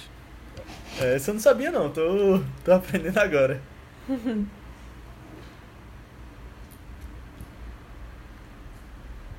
É, Léo não falou o que é que ele acha. eu tava esperando a gente ir pra outro é, tópico já. Eu bem esquivando. Não, é... É, eu tava percebendo eu tô, que vocês estavam é, eu tô minha resposta. Bem, bem tranquilo. Eu... Como eu vi por um punhado de dólares antes eu cheguei no Yojimbo com essa carga prévia já, e aí eu fiquei fazendo a distinção na minha cabeça já ao longo do filme. Então, eu não tô dizendo que eu prefiro Sérgio Leone a Akira Kurosawa. Eita. Tô dizendo que Eita. por eu ter visto esse filme antes, eu, eu prefiro. Até pela carga emocional que eu vi quando era criança também. E. E aí tá, tá, tá melhor na minha memória. Criança não, eu acho que eu era adolescente ali. Foi, foi na escola, mas. Mas eu era bem mais novo do que eu sou hoje. Uhum. É, assim, Aninha, por favor, a única pessoa com pulso aqui pra falar a opinião verdadeira, assim, sem, sem muito dedo. Diga é... aí o que, é que você achou. Qual tá bom, mas faz polêmicas, né? Eu também. Eu, eu prefiro por um punhado de dólares também. Mas eu acho que é até, tipo, eu também assisti ele primeiro. E não foi nem há muito tempo, eu assisti ano passado esse filme pela primeira vez. E é, eu gostei muito dele. Então ele ainda tava muito fresco na minha cabeça quando eu fui assistir Yojimbo. E aí quando eu vi que realmente era tudo muito parecido, me bateu uma preguiça. Uma preguiçinha assim de ver, já sabendo o que é que ia acontecer. E aí eu já esperava, é... pelo menos, chegar logo nas cenas que eu mais gostava, que eu achava mais impactantes e tal. Mas, mas eu acho que tem aqui também um pouco do costume de alguns tipos de atuações e algumas coisas da cultura mesmo, sabe? Tipo, é, a gente já falou um pouco como a atuação oriental é meio diferente do que a gente tá acostumado, assim, com os filmes de Hollywood. E eu acho que algumas coisas de comédia que tem no filme ainda me causam um estranhamento. É, não, não entra né? tão bem em mim. E aí eu fico meio nesse. Hum, não sei. A experiência em si foi meio cansativa, sabe? E aí, por exemplo, é, eu fiquei pensando muito nisso quando depois que eu assisti Sanjuro também, né? Que é tipo uma continuação, assim, só que com outra história. E, e eu acho que, apesar de mais uma polêmica aqui, mas eu acho que eu prefiro Sanjuro também, a Yojimbo. Porque eu acho que traz umas, umas reflexões a mais, assim, sobre esse negócio do ah, é errado matar pessoas. é outra reflexão de, de Sanjuro. Mas é tipo, essa vida que ele leva não deve ser algo a ser, é, tipo, admirado, sabe? Porque é muito pesado essas coisas que ele faz, matar as pessoas. E aí, quando eu vi que tem todas essas reflexões, eu até achei mais legal, pelo menos mais interessante pra mim. É, talvez daqui a alguns vários anos, quando tiver esquecido bem mais da história, é, eu revendo, eu tenho outra experiência e realmente gosto mais. Mas qual foi agora, eu não sei. É, que, é aquele não, você sabe que não foi uma experiência tão boa quanto poderia ter sido, sabe? E o Sanjuro é mais curto, né? Que Yojimbo. É, mas, sério, até já tinha comentado com o Edu também. Eu amo o final de Sanjuro. Eu amo. Eu acho um dos melhores finais de Kurosawa. Eu acho icônico. Eu já revi ele mais umas quatro vezes no YouTube. Já vi entrevistas só falando desse final. Eu achei ele muito, muito, muito massa. É bem legal. É, eu e Léo ficamos no centrão aí, né? é. A gente não. Mas, não mas eu, acho que, eu, acho que, eu acho que dá pra entender é, isso. Da de, experiência. De você assistir um filme. É, assistir um filme logo depois de é, um outro complicado. parecido atrapalha bastante. É. Agora isso é muito Agora... coisa de gosto, né? Porque tem um filme. Tem um filme que também é Diz. totalmente emulado do outro e que eu acho uma porcaria, né? Que é o Psicose. O Psicose ficou horrível, porque ele pega ali quase que cena por cena, mas não ficou bom. Ah, isso eu tenho preguiça de assistir legal. até hoje. Eu gosto tanto do Psicose original que eu tenho preguiça de assistir esse outro. Não É, nem, nem perca seu tempo. O outro é, é uma obra-prima e deixa isso aí pra lá que não, não vale a pena não. Vale não. É, é engraçado que é, não tem critérios objetivos para você dizer se vai ser bom ou ruim, né? Porque quando você pega exatamente igual, tem exemplos de que fica ruim exemplos de que pode ficar bom, mas, por exemplo, um filme quando você muda completamente a história também pode ficar muito ruim. Eu lembrei, a, a gente não saiu ainda, mas vai sair um podcast que a gente fez com parceria com o pessoal do 3 é Demais. A gente foi lá falar de Planeta dos Macacos a Guerra. E o Planeta dos Macacos do Mark Wahlberg, de Tim Burton, é completamente diferente do Planeta dos Macacos Charlton Heston, inicial. E é horrível também. É muito pior. Sim, né? O português, claro, é horrível mesmo. Não tem o que dizer. É. então não é, não é dizendo assim, pra fazer um filme bom, o um remake bom, você tem que fazer completamente diferente ou completamente igual. Não, tem outras, outros fatores que, que entram aí na conta. Além desse. É, agora, voltando aqui rapidamente pro filme, tem uma coisa que eu fiquei achando muito estranha, porque eu não, eu não tava muito, muito familiarizado com isso. É, o Japão, assim, eu sabia que tinha algumas florestas lá no Japão, porque eu, eu, eu, já tinha ouvido falar daquelas pessoas de uma floresta do suicídio, que as pessoas iam lá pra se matar. Não sei se vocês já chegaram a ver essa história. Mas eu, eu não, não, nunca, nunca tinha pensado muito. Mas pra mim, aquelas cenas florestas poderiam ser muito aqui no Brasil, porque eu achei aquelas florestas muito tropicais, assim. E aquela vibe, aquela vibe de chuva forte, assim, também, sabe? Aí eu fiquei pensando, é, até inclusive se tinha sido gravado no Japão. Pra mim aquela geografia não fazia parte do meu, do meu imaginário de Japão, assim. Foi é, gravado no Japão, sim. Foi gravado no Japão, é, depois eu fui dar uma olhada. Eu não sei se vocês ficaram essa impressão. Eu acho que alguns filmes do estúdio Ghibli, é, eles mostram muito um Japão mais floresta, não sei o que assim, um sabe? É, campo, eu acho que eu tava né? mais acostumada. Uma é. vibe meio do, do meu amigo Totoro, né? Que é muito casa no campo e tal. Vamos brincar por ali. Uhum. Princesa Mononoke também é é tudo na floresta. Mas, é, é verdade, mas é, eu achei, sei lá, a, o tipo de floresta eu fiquei é, meio impressionado. Tudo de Matheus ia dizer que podia ser aqui no Brasil, que nem Flore... Projeto Florida. Podia, podia, podia ser aqui no Brasil. Acho que seria massa. Isso se o governo Bolsonaro não acabar com, a, com as florestas ah, no sim. Brasil. Não vai dar pra filmar mais nada, né? Tem isso também, né? Tem que ir pro Japão. É. Depois. Eu tava dando uma olhada é, sobre o filme e é, é, até uma coisa que eu tenho um pouco de dificuldade de relacionar. Eu lembro quando a gente assistiu. É, na verdade, eu assisti com a Aninha, eu acho, Akira. Sim. que não é a animação. E assim, é, tem um, um paralelo muito grande com o Japão é, pós-guerra, né? E como ele se recuperou Uma daquilo bomba, né? tudo né? e tal. É, então. E aí, assim, na hora eu não fiz essa relação não, mas eu acho que é um tema muito. que faz muito sentido, né? Foi uma coisa realmente que impactou bastante a, a, história do Japão. E eles estão sempre, sempre colocando. E esse filme especificamente, né, Rashomon, ele foi logo na sequência da, da guerra, né? Na sequência do, da explosão das bombas, é, de Hiroshima e Nagasaki e tal. E assim, você vê um, uma cidadezinha, né? Na verdade, você vê um pedaço só uma cidade totalmente destruída, né? É verdade. E aí é uma coisa que você já começa achando um pouco estranho, assim, tipo, o que é que aconteceu? É que eles não falam sobre isso. Fica só naquele naquele imaginário ali, né? É... E aí você tem uma história, né, que se passa o pessoal contando um pouco do de várias visões, né, do que pode ter acontecido ali, de uma situação específica. E no final, uma coisa que acho que a gente vai comentar mais pra frente, né, do final específico, mas remonta um pouquinho também essa. É, um pouco dessa esperança, assim, do. de um, de um momento melhor, assim. Uhum. Porque eu acho que o comentário dele sobre essa questão do pós-guerra tá no final. Que é o filme todo, o lenhador, né, que tá contando a história. É, falando de pessoas ruins que fizeram atrocidades ali naquelas histórias do, antes do tribunal. E aí você tem justamente o bebê que aparece e que aí depois traz o próprio lenhador falando, não, eu tenho muitos filhos, mais um não vai não vai não vai fazer tanta diferença assim, vamos lá que eu vou cuidar dele agora, vou, vou dar uma boa vida para ele e aí ele faz uma boa ação, né? Assim, logo depois do ladrão roubar ele tentar roubar e mostrar assim o lado ruim do, do, ser humano. Aí ele fala, não, mas o ser humano pode ser bom ainda. Uhum. Ele, ele, faz isso. É, eu acho até interessante, muito assim, tipo, nossa, como a vida da pessoa muda e as perspectivas dela também, né? Porque é, um dos, uma das razões de eu gostar muito de Rashomon é justamente essa esperança que ele dá no final do filme. E uma coisa que eu fiquei lembrando muito de Rashomon foi quando eu tava assistindo Sonhos. Porque Sonhos tem alguns, alguns sonhos, né, que são muito é, tipo, dá pra ver que é, aquilo dali era uma referência a Chernobyl, sabe? É, Sonhos foi na, na década de 90, foi, né? foi em 1990 e o acidente de Chernobyl foi em 86.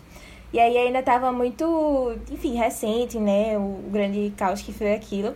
Mas eu vejo uma humanidade muito mais, tipo, ele só criticando e vendo o lado negativo e tipo, puta que bosta essa humanidade, sabe? Um negócio muito mais assim. Isso foi um pouco que me chocou quando eu tava assistindo Sonhos também. Eu fiquei tipo, pô, velho, saudade de Rashomon, sabe? Saudade daquele negócio que pelo menos dá uma esperança. Até a própria Chernobyl, a série, no final, tipo, é só desgraça série todinha. Aí no final, dá um discurso assim de esperança pra humanidade, sabe? Eu acho, acho pesado, acho pesado. Você vê as coisas horríveis que a humanidade já fez, mas eu acho que é importante a gente trazer é, uma mensagem de esperança, assim mesmo, para as coisas, sabe? Lembrar que não é só mal que existe aqui na Terra também. E aí, enfim, deu saudade mesmo de Rashomon assistindo outro. Eu acho curioso que é um filme de 1950, né? E ele não é maniqueísta, cara. Isso é muito interessante, entendeu? Não tem o, o supra-sumo do bom e o malzão, entendeu? Todo mundo é, é cinza, cara, uhum. entendeu? Todo mundo tem seu lado bom e seu lado ruim. Tanto que a, a, história do bebê no final mostra isso, né? O cara que. Ele conta a história diferente porque ele queria roubar o punhal, entendeu? Porque o punhal era valioso e no fim ele tem uma atitude nobre. É. Então ninguém é totalmente mal ou totalmente bom, entendeu? Então é muito interessante porque naquela época os filmes eram muito maniqueístas, entendeu? Tinha o bom, o bom e o mal bem destacado e o filme ele traz essa novidade, esse frescor aí para um filme de 61 anos aí, né? Uhum. É, e assim, é, é, 71, é. 71, é 71, 71, isso aí. É de 50. E assim, é, a, a, questão até do padre, na verdade, na minha tradução tinha padre, mas eu, eu tenho muita dúvida se era o padre. E aí, assim, depois eu fui ver que em inglês também tá como priest, mas era padre. Mas eu acho que não era padre. É, padre acho... católico, né? É, então. É porque padre acho que era só católico, porque quando a gente fala evangélico é pastor. Mas assim, eu acho que talvez seja uma outra. É uma outra religião e tal. Uma, alguma coisa tipo um monge, assim, mas eles usam padre aqui. Eu acho que traduziu assim ficou. Tem essa e tem uma outra coisa também que é quando eles falam de inferno, que eu também acho que não fazia parte da cultura. E eu acho que é uma coisa que a gente na tradução a gente eles pegaram, sabe? E colocaram lá. Mas para ficar mais fácil pra gente entender. Mas eu acho, eu, duvido bastante que tenha sido assim, quando ele foi criar. E aí, assim, ele, ele fala isso muito, né? Tipo, ele já tava desesperançoso, pra ele, ele não acreditava mais em nada. E aí no final você vê ele é, tendo um pouco de esperança. E eu acho que tem muito a ver também com isso do, do Japão, né? Passando por tudo aquilo pesado. E depois alguém assim, ainda mostrando que tem um pouco de esperança, dá uhum. pra ter, sabe? É. Como eu tinha comentado, né? A, a primeira vez que eu vi esse filme foi justamente ano passado. Eu acho que foi tipo lá pelo meio do ano, né? E a gente já, já tava vivendo momentos bem difíceis aí da pandemia e tal. E é, eu acho muito legal você assistir um filme desses quando a gente tá passando por esses momentos de caos e que eu imagino que todo mundo aqui já deve ter sido, principalmente nessa pandemia, um negócio meio tipo, pô, humanidade. Às vezes é difícil ficar apoiando assim, sabe? Às vezes é, é difícil as coisas que a gente vê. Só abrir o Twitter. Exato. Procurar uns nomes lá de algumas Exato. pessoas. Deve ser ter esse. É. esse Mas é, é complicado. Dia. Tem algumas notícias grandes que saem assim, que você fica tipo. Ai, gente, seria bom ter um pouco de solidariedade com o outro, sabe? A gente tá tudo no mesmo barco aqui. É muito complicado. E aí, a primeira vez que eu vi, eu amei tanto o final, eu fiquei tão emocionada, tão emocionada. É, dessa vez também, a gente ainda tá vendo essas situações difíceis, né? É, eu acho que sempre, sempre é bom ter um filme assim pra esses momentos, sabe? É um filme que, é, não sei, é bom. Assistir ele faz, sei lá, minha semana, meu mês ficar algo mais diferente, assim, algo mais, pô, ai, vamos lá, sabe? Vamos lá, que as pessoas de novo. É, é muito bom ter filmes assim, muito bom. Tu falando me lembrou do final de, de Projeto Flórida, que eu comentei aqui, de como eu tinha sido ficado bem feliz, assim, sabe? E aquilo ali tinha sido muito forte, assim, pra mim, porque o final, aquele final, assim, que lá no caso é uma coisa meio, é, meio ilusória. Não é assim, feliz, não. Né? Tipo, não, não é muito é velho. É meio triste, né? Não, é assim, mas ele, ele, coloca, ele coloca, tipo, a, como se fosse a ver esperança, sabe? Ou tipo, ah, vamos terminar aqui bem. Eu acho que a gente às vezes critica um pouco o final feliz, assim, mas eu sou muito a favor. No geral, assim, eu sou bem. Sabe, é uma coisa que me alimenta de uma uhum. maneira saudável, sabe? É, eu, acho, eu acho massa quando é. acontece. É, tem, tem filmes que, que são bons com final feliz e filmes que são bons com outro tipo de final, né? Acho que é muito da situação específica. Eu não, não quero entrar muito em Projeto Flórida porque tu não gostou gosto muito desse final, já comentamos lá, é. Mas aqui em Rashomon eu acho que fecha perfeitamente. Mas eu queria fazer mais um comentário sobre os personagens cinza que Eduardo citou. Porque o filme é em preto e branco, né? Então eles não são coloridos, são sempre cinzas ali. É, é verdade. Sim, literalmente cinzas. ai, ai. ai. Vocês acharam meio desconexo o final? Essa parte do bebê em específico com o resto do filme? Porque uma das coisas que eu mais vejo pessoas reclamando, estranhando desse filme, é justamente a parte do bebê. Tipo, do nada um bebê na história, mano. Onde é que vem esse negócio aí, não sei o quê, sabe? Eu fico... não sei, eu passo pano. Eu gostei da mensagem, então eu passo então, pano. Eu gosto. Eu... É. Eu falei contigo, né? Tu sabe que eu tava assistindo, eu falei, caramba, será que eu dormi? Porque do nada apareceu um bebê ali. será que eu perdi alguma coisa? Aí eu vi os vídeos no YouTube, né, de gente comentando Rashomon. E, não, realmente o bebê aparece do nada. Aí eu fui ver o final de novo. Só essa parte aí foi. Não, é, aí eu tive uma percepção mais a fundo do que ele tava querendo dizer ali, mas foi, foi bem surpreendente da primeira vez. É, de novo, é uma coisa meio desconexa, lembrou o que? Projeto Flórida. o final, mas é, eu, acho, eu acho que é, realmente é um pouco estranho, até porque tipo, tá uma chuva danada. O bebê não acorda, não faz nem não esboça nada. Aí assim, no finalzinho ele começa a chorar e o pessoal, eita, o que é isso que tá acontecendo aqui? Mas eu acho que, acho que é a mesma coisa que eu disse lá no outro podcast. É, acho que faz sentido quando você pensa no todo, sabe, da história. Você ficar pegando uns detalhezinhos pra, pra ver que. Acho que a mensagem tá aí, é, é, ela passa bem direitinho. É, eu acho que isso deve ser tipo. Deve, deve ter sido o tipo de coisa que ele que incluiu no, na adaptação do roteiro, né? Porque eu acho que o bebê tá ali justamente para dar esse ar feliz e passar a mensagem de esperança pro filme e tal, né? não só aquele negócio. Porque o filme todo é sobre uma dúvida, a gente não sabe o que aconteceu ali na história, é, tem essa dúvida do bem, do mal, pessoas não sei o que, e isso daí do bebê realmente pra dar uma conclusão no negócio. Eu acho meio do nada esse do bebê também, meio tirado do nada também. Só que, pô, eu amei a mensagem do filme, eu amei, e é justamente. Acho que o que importa no final é isso, sabe? Como o filme fez a me sentir e o impacto que ele causou em mim. Sabe o que eu acho que pode ter sido a adição do roteiro dele? Pelo menos me parece até um pouco mais desconexo. É justamente a questão toda da chuva e quando eles estão ali naquele. naquela. naquela. naquela coberta. Porque parece ter sido o roteiro como um todo do filme a questão do tribunal, né? Eles falando da história passada por dois flashbacks ali. Tem um flashback para o tribunal e um flashback para a história sendo contada. Então eu acho que talvez essa parte mais futura tenha sido adição para encher o filme e aí ficou legal também. Vocês falaram em dúvida, eu lembrei do, do filme Dúvida, né? Com a Meryl Streep, com a Viola Davis, com o Philip Seymour Hoffman. Né? Aproveitar que o Philip Seymour Hoffman já não está mais entre nós aí, mas é um filmaço. Viola Davis está ótima também, a Meryl Streep sempre bem, né?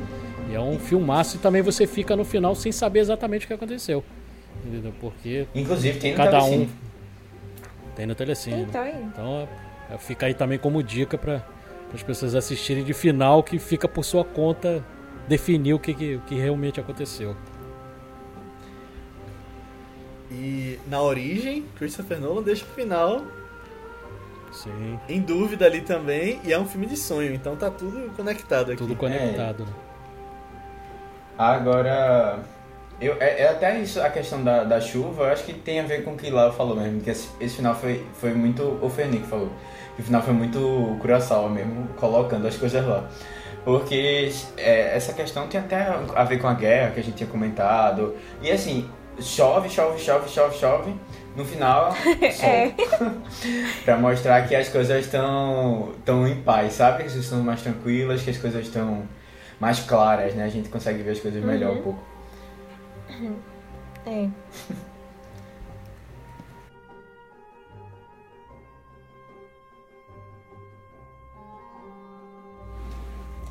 Eu estava indo visitar uma igrejinha no alto da montanha quando eu vi uns gritos desesperados de uma mulher. E claro que numa situação dessas, né, a gente tem que ir ajudar. Eu não entendi muito bem o que houve antes, mas quando eu cheguei, um homem que parecia ser o marido estava lá brigando com ela. Ah, mas se vocês vissem o olhar de repúdio na cara dele. Tive pena da moça, claro. Quando eu ia me intrometer, o marido puxou uma espada e partiu para cima dela. Sorte que um amigo que estava com eles terminou defendendo bem a tempo. Né? Eu chamei a menina e falei para ela ir correr para bem longe, que a igreja estava ali perto, que podia abrigar ela. Se eu sei como acabou a luta? Quando voltei depois para o lugar, só tinha um corpo morto de um deles, mas pelo jeito como lutavam, o outro deve ter ficado bem lascado também. E não me admira se ele não tivesse sobrevivido muito mais tempo.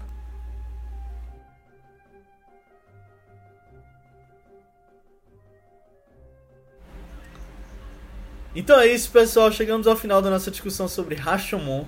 Essa discussão super densa e cheia de detalhes sobre Akira Kurosawa também. Falou de muito filme aqui. Tem várias dicas aí do que assistir também. Enfim, se você gostou desse podcast, manda para alguém que você acha que vai curtir, alguém que curta cinema japonês, alguém que você acha que possa curtir os filmes de Kurosawa. Você pode vir falar com a gente para mandar feedback, sugestões de próximos filmes, comentários sobre esse episódio lá no nosso grupo do Telegram.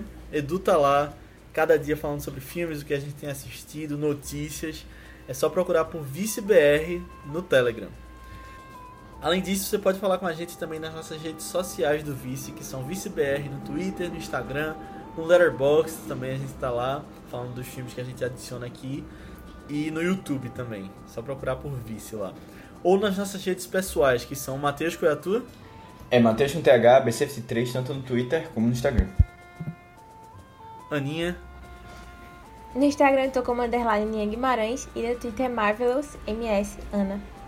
Isso, eu tô como Léo Albuquerque, tanto no Twitter quanto no Instagram. E Edu, onde é que o pessoal pode te achar? Fala um pouquinho sobre o podcast ao Cubo também. É, no podcast ao Cubo, você pode achar a gente em todas as redes sociais, no Twitter, no Instagram, também arroba podcast ao Cubo. E na minha rede social lá, pessoal, no Twitter é arroba eduschneider76 e no Instagram é eduardo.schneider. Boa. Edu, muito obrigado mais uma vez por ter nos agraciado com todo o seu conhecimento de cinema. Eu que agradeço, cara. Pô, Foi muito legal. Eu tava ansioso já para gravar esse episódio com vocês, desde que vocês me convidaram. Foi, foi legal rever os filmes também, porque muito filme aí da, da minha adolescência, da minha, do início de fase adulta, também foi legal rever. E a discussão foi ótima, cara. Eu, sempre que vocês precisarem aí desses filmes mais cultos aí, mais mais antigos podem me chamar que eu vou estar aqui com o maior prazer. É, já tem uma cadeira Com certeza, aqui. depois Perfeito. de horas também. E depois de horas está é. no radar aí pra gente te chamar. Depois de horas, esse aí é o único que eu não aceito Sim. não ser convidado. Esse, eu, esse tem que ser convidado de qualquer jeito. É, é pra cortar a amizade, se não for, né? É, isso aí eu vou ficar de mal. Mas antes da gente ir, vamos falar um pouquinho sobre os próximos filmes aqui do Vice. E Matheus, qual é o filme que a gente vai ter na segunda que vem? Uh, então, na segunda que vem a gente vai ter um filme conta a história de um menino, sei lá, uma jovem, um jovem que vai ao encontro do, do passado dele, né? Tentar descobrir um pouco é, de onde está o pai e tal, e ele acaba envolvido é, numa trama aí de um jogo, e ele acaba entrando nesse jogo específico, que é Tron, é, O Legado, tem um filme, um filme mais antigo, mas a gente vai falar do novo. É um filme recente, que eu particularmente gosto muito. É, eu acho que algumas pessoas criticam bastante, mas, bom, vamos, vamos falar dele na semana que vem. Vocês escolheram um ótimo momento para falar desse filme, né? Com, com o término aí do Daft Punk, que faz a trilha do filme. Foi tudo, foi tudo Casou pensado. bem aí, né? Casou bem aí com esse momento. A gente falou com eles. Aí a gente fez o término ser um pouco mais recente pra, é, pra bater com o podcast. E, Não, tem, tem que trilha, né? A trilha, a trilha é maravilhosa, cara. Uma das coisas que eu ouço até hoje. É. A trilha do, do Tron Legado, eu ouço até hoje, que é maravilhosa. É já, já dando um spoiler sobre nossa opinião, é melhor que o primeiro também. E é um filme. A nossa, já sim, calma, calma, calma. Nem vi ainda. O primeiro. a minha. Mas a gente vai continuar na sexta também com o Vice Oscar, que é a nossa série de filmes do Oscar 2021. E Aninha, qual é o que a gente vai trazer? A gente vai falar sobre um filme que está aí nessas premiações bem alta, né? Onde está, pelo menos, sendo mais bem falado. É, que fala sobre uma família coreana que vai lá pro interior, numa fazenda no Arkansas, atrás do famoso sonho americano, né? O filme é Minari. Mas o Minari é interessante que as pessoas têm muita dúvida porque o filme ele é americano, né? Mas falado em grande parte em coreano. Aí as pessoas ficam assim, mas como ele vai concorrer a melhor filme estrangeiro? Porque o nome do prêmio não é filme estrangeiro, é filme de língua estrangeira. Tanto que o filme em inglês ele não concorre a filme de língua estrangeira motivo ali na, nessa premiação é um filme que, que é maravilhoso. Eu vou, já tô ansioso aí para ouvir. É, eu quero ver muito. Justamente, é, é, é uma polêmica que teve por trás desse filme e que a gente vai tocar no nosso podcast aí também. Então, convido todos a ouvirem e até semana que vem. Tchau. Tchau, tchau. Tchau, pessoal. Tchau, pessoal.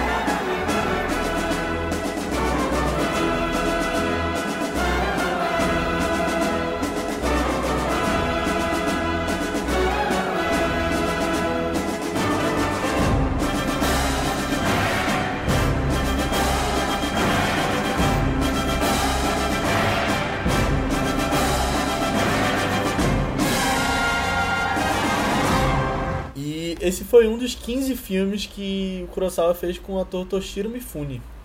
Esse... Eles tinham essa parceria de longa 16, data, né? Não? Eu tinha visto que eram 16 filmes. Na Criterion Collection tem é, 16 colaborações com o diretor Akira Kurosawa. É, a anotação que eu tenho aqui são 16. Então vamos de 16. É, vamos. Então esse livro tá errado. Esse aqui. Livro. Ainda. Tem nas livrarias. É, tem esse aí. livro aí também. Esse livro aí é material de consulta. Tem dizendo 15. Direto, cara. É. Direto. Esse livro é ótimo.